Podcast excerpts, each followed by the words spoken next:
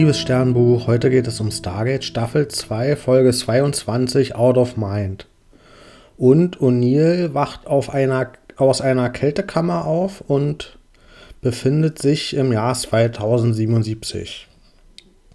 Ja, das ist die Szene vor dem Intro. Und es stellt sich raus, er war dort 79 Jahre drin. Und ja, erst dann gab es die Technologie, ihn wieder aufzuwecken. Und wir sehen allerdings, dass die Strukturen sich auf der Erde nicht so krass verändert haben. Es gibt immer noch ein General, also offenbar diese militärische Struktur. Und auch der Stützpunkt sieht im Wesentlichen gleich aus wie vorher. Also er befindet sich weiterhin am Ort des Stützpunkts. Es gibt zwar diesen einen Raum mit der Kältekammer, der hat ja, der hat so Zukunftstechnologie und die Leute tragen ein bisschen andere Kleidung.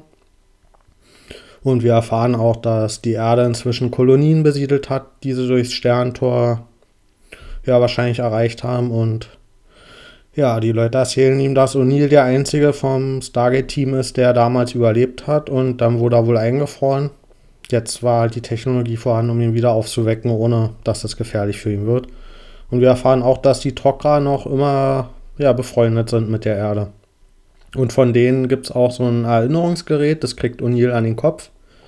Und damit kann er ja, Erinnerungen wieder hochholen und die werden auch direkt an so einen großen Flachbildschirm visualisiert. Und damit versuchen halt die Leute Informationen über die Goa Ult rauszufinden. Ja, weil die sich denken, okay, offenbar gab es vor 79 Jahren eine Begegnung mit einer Spezies oder mit einer Technologie, die in der Lage war, ähm, O'Neill einzufrieren und ja, offenbar wollen sie dann dieses Wissen erlangen, um auch jetzt im Kampf immer noch gegen die Goa Ult Vorteile zu haben. Und da sehen wir dann wieder Szenen aus alten Folgen. Und in dem Fall bei O'Neill von den Nox und von den Asgard. Und das gleiche passiert dann auch mit Carter und mit Daniel Jackson. Also die werden auch wieder belebt. Obwohl ja O'Neill erzählt wurde, dass er der Einzige vom Team ist. Und auch denen wird erzählt, dass sie die einzigen Überlebenden vom Team sind. Und ja, von denen sehen wir dann halt Erinnerungen und Szenen aus Folgen, als sie ja gegen Apophis gewonnen haben, also das Staffelfinale von Staffel 1. Und Informationen über andere Goa'uld wie Sokar und Heruur und Hathor. Ja, und hier fällt dann irgendwann auf, dass da irgendwas komisch sein muss. Und er stoppt diese Infusionen, mit denen er dann ja immer wieder in diesen Kältezustand oder in diesen Erinnerungszustand verbracht wird und dadurch wacht er dann auf und er flieht. Und es stellt sich raus, hinter der Tür ist nicht etwa der Rest vom Stargate Center, sondern das Stargate Center wurde nur nachgebaut auf einem Pyramidenschiff. Aber zumindest sieht das aus wie ein Pyramidenschiff. Vielleicht ist es auch einfach nur eine Pyramide. Und ja, dieses Design von diesem Pyramidenschiff, das ist nach wie vor ziemlich cool und wurde, glaube ich, auch ein bisschen erweitert. Zum Beispiel gibt es dort Lampen an der Wand, die im Stil den Stabwaffen nachempfunden sind und O'Neill muss sich vorbeischleichen an Wachen und die haben zum ersten Mal nicht nur diese Schlangenköpfe wie von Apophis, sondern auch diese Vogelköpfe von den Horuswachen. Und ja, das ist zum ersten Mal, dass wir diese beiden Jafar-Wachen zusammen sehen, ohne dass die gegeneinander kämpfen. Und O'Neill schafft es dann auch Carter zu finden und befreit sie und dann auch Daniel. Und auch er wird befreit von diesem Erinnerungsapparatus. Und ja, sie versuchen dann von dem Schiff zu fliehen oder überhaupt rauszufinden, was los ist. Und das dauert auch nicht lange, dass sie ja entdeckt werden. Und hinter der ganzen Sache steckt Hathor. Ja, das ist die Sagoa Ult, diese Göttin, die in der Lage ist, ja, weitestgehend männliche Wesen zu verführen und gegen das Team von SG1 ist dieser Verführungshauch aber offenbar nicht mehr wirksam. Also, ja, weil vielleicht hat sie das zu oft gemacht, als sie damals im Stargate Center war, weiß man nicht. Und ja, wir erfahren, dass sie offenbar eine Armee gegen die Goa'uld aufbaut oder gegen andere Goa'uld, gegen die sie kämpfen möchte. Und deswegen wollte sie die Informationen über wichtige Waffen und auch über die anderen Goa'uld rausfinden und hat deswegen diesen Erinnerungsapparatus angewandt und sich die Geschichte ausgedacht, dass ja weite Zukunft ist und alle anderen sind tot und nur diese Informationen können jetzt vielleicht noch das Stargate-Team retten. Also das war alles ein Trick von ihr. Und ja, wir erfahren, oder zumindest für mich ist nicht ganz klar, ob sie die Wachen, die jetzt für sie kämpfen und die wir auch in dem Schiff gesehen haben, ob sie die von Apophis Armee und auch von Herours Armee, ob sie die jetzt die ganze Zeit am Verführen ist, um Kontrolle über die zu haben, oder ob da auch welche mit bei sind, die ihr aus Überzeugung folgen.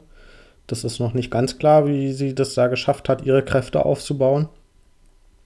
Auf jeden Fall ist ihr nächster Plan, dass sie einen Symbionten hat, der bereit ist, sich mit einem vom Stargate-Team zu vereinigen. Das heißt, das Ziel ist, ja, einen von diesen drei Leuten vom Stargate-Team mit einem Goa'uld zu verbinden. Und das ist dann auch das Ende der Folge. Zwischendrin gibt es aber noch einen anderen Handlungsstrang, nämlich mit Tialk. Und der wurde nicht in diesen Kyroschlaf versetzt und dem wurde nicht die Geschichte erzählt, sondern der ist als einziger vom Stargate-Team zurück zur Erde gekommen. Und der war drei Wochen bewusstlos, bis Dr. Fraser es geschafft hat, ja, ihn wieder auf die Beine zu kriegen. Und er besteht auf die Suche nach ja, dem Rest von seinem Team. Und als Hammond das nicht will, kündigt er. Weil Hammond sagt, okay, wir haben, das sind drei Wochen vergangen, wir haben alles getan, um die zu finden bisher. Und wer auch immer die gefangen hat, kann die durch Stargate bisher überall hingebracht haben. Und das macht jetzt wenig Sinn dort zu diesem Planeten hin zurück und ja, Tialk, der will aber nicht aufgeben und deswegen kündigt er. Und das sind für mich sehr bewegende Szenen, weil man merkt den Respekt zwischen Hammond und Tialk. Und ja, Hammond will ihn natürlich nicht gehen lassen und der hat auch Bedenken, dass Tialk zu viele Sachen über die Erde weiß und aber er hat dann auch Vertrauen in Tialk und ja, dass der die Information nie rausgeben würde und lässt ihn dann letztendlich auch gehen. Und das ja, sind sehr schöne Szenen. Vor allen Dingen, weil dieser Schauspieler von Tia, Christopher Judge, dadurch, dass er sonst ja oft so ruhig und zurückhaltend spielt, ja, wirkt es halt umso mehr, wenn er mal emotionale Szenen mit reinbringt und in dem Fall macht er das extrem gut. Und man merkt, wie schwer ihm dieser Abschied fällt und auch, dass er das nicht aufgeben will und nicht auf sich beruhen lassen will, dass der Rest von dem Stargate-Team jetzt einfach weg ist. Und deswegen geht er dann, er legt seine Uniform ab und geht dann zurück durchs Tor. Ja, ich gebe der Folge 7,5 von 10 Sternen. Ähm, sie hat zum Glück die Kurve noch gekriegt. Am Anfang dieses Rückblendenkonzept, das hatten wir ja schon in der ersten Staffel und offenbar haben sie selbst gemerkt, dass das eine, für eine ganze Folge nicht trägt. Deswegen haben sie es hier in diese Doppelfolge im ersten Teil so mit reingebracht und ja, für die damaligen Ausstrahlungsverhältnisse macht es wahrscheinlich Sinn, nochmal so Informationen hervorzuholen und Sachen zusammenzufassen, aber wenn man jetzt die Folgen so am Stück guckt, ist es wie schon in der ersten Staffel für mich relativ überflüssig und wobei ich die Idee natürlich, dass sie sich in der Zukunft befinden, das hätte ich, wenn das echt gewesen wäre, als Idee gar nicht so schlecht gefunden. Aber danach wird es extrem spannend.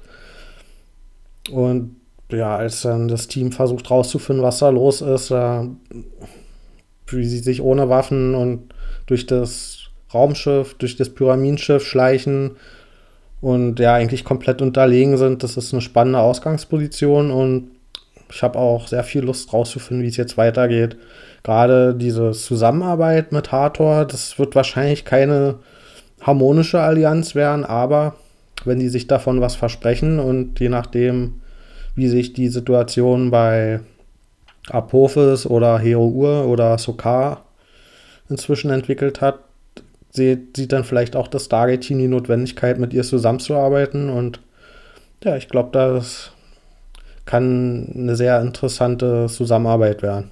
Hm, aber ob das jetzt ein würdiger und guter Staffelabschluss war, dafür, ja, dafür muss ich die Auflösung abwarten. Das kann ich jetzt noch nicht beurteilen.